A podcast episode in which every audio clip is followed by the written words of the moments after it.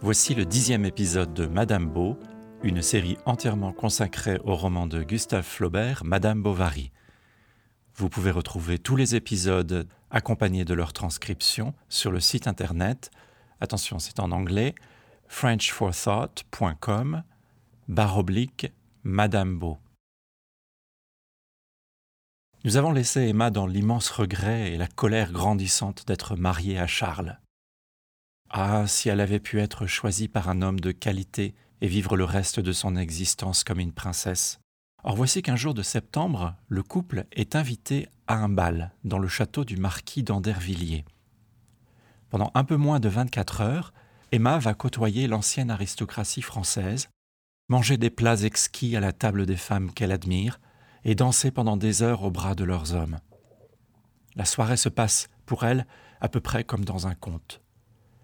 L'expérience va combler son cœur avant d'y laisser un grand vide pour le restant de ses jours.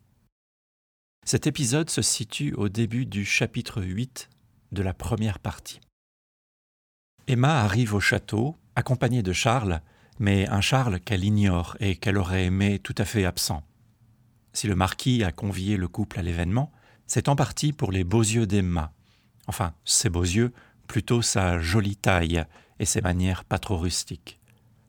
Surtout, l'invitation est motivée par un calcul politique de la part du marquis. Il se lance en effet dans une campagne électorale et a besoin de se faire apprécier des électeurs potentiels de la région.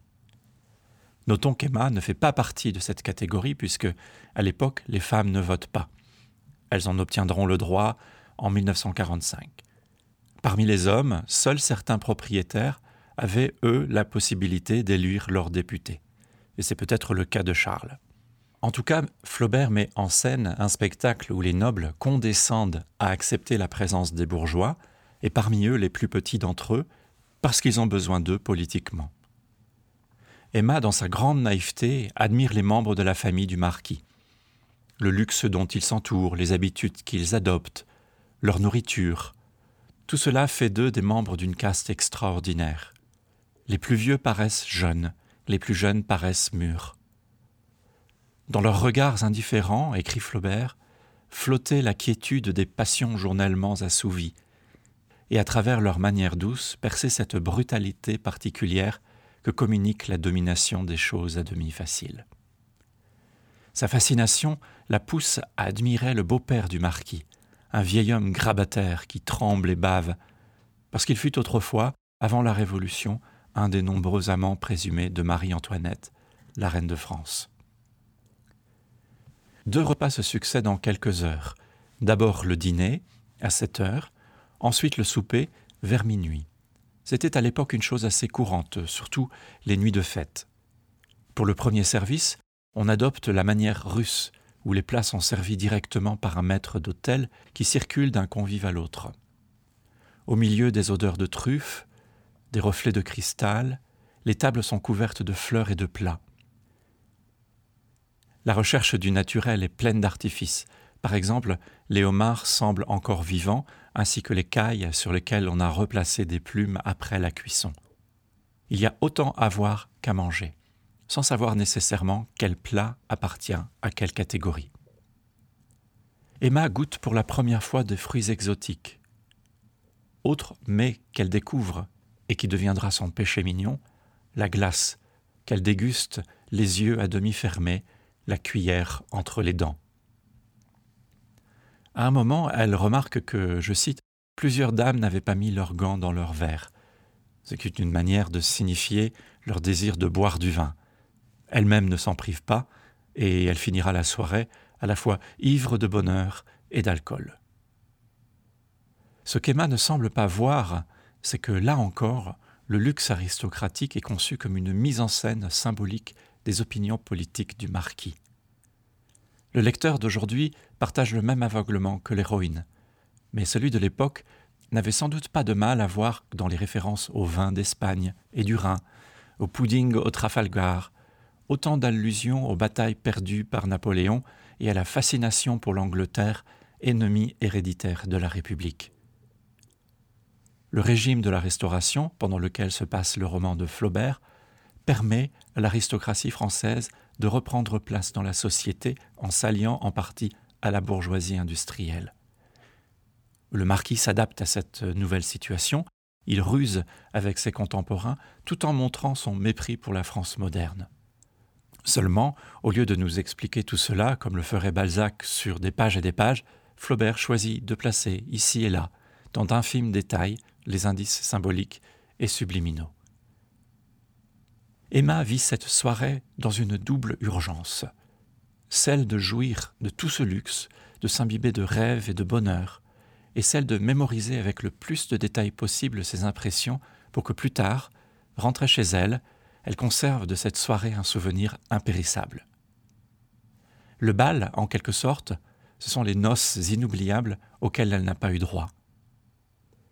Deux moments aux antipodes l'un de l'autre la bouleversent comme deux fulgurations. Le premier résonne comme le comble du luxe. Pour faire entrer un peu d'air frais à l'intérieur du château, un domestique monte sur une chaise et brise deux fenêtres. Cet acte étrange se veut somptuaire. Il glorifie la dépense, comme une insulte à la vie bourgeoise.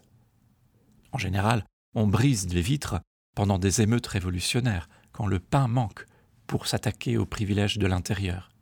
Ici, c'est le contraire, c'est le privilégié de l'intérieur qui se moque des pauvres et des prudents qui se trouvent au dehors. Puis, c'est le deuxième moment, en regardant par la vitre cassée, Emma aperçoit des paysans dans le jardin. Ils cherchent à voir ce qui se passe à l'intérieur du château, comme des badauds affamés à la porte d'un restaurant.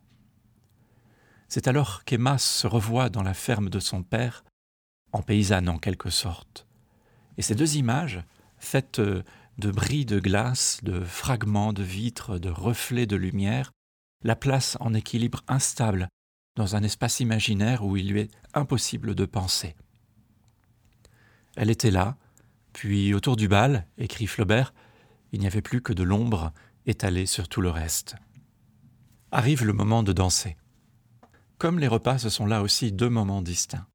D'abord, les danses collectives, les quadrilles où les cavaliers s'échangent les cavalières. Puis, après le souper, alors que la plupart des invités ont quitté le château, la valse au bras d'un vicomte. Le procureur Pinard, qui réclamait l'interdiction de la publication de Madame Bovary pour atteinte à la moralité, a bien fait de repérer cette scène d'apparence anodine comme particulièrement scandaleuse à ses yeux.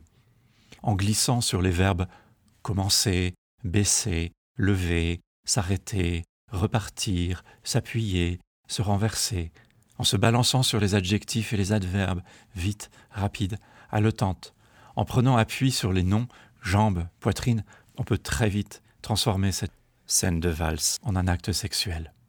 La scène se termine dans une chambre du château au petit matin.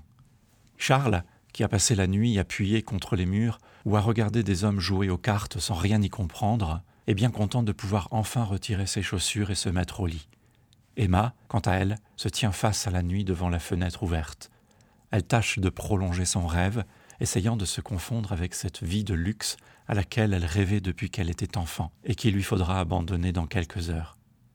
Déjà, le plaisir du repas et du vin, de la danse et des vêtements se rattache à un rêve et à une illusion. L'extase est tout doucement en train de se sublimer en regret. Il ne lui reste plus que l'espoir d'être invité à nouveau au bal l'année prochaine. Seulement, l'année prochaine, il n'y a pas d'élection.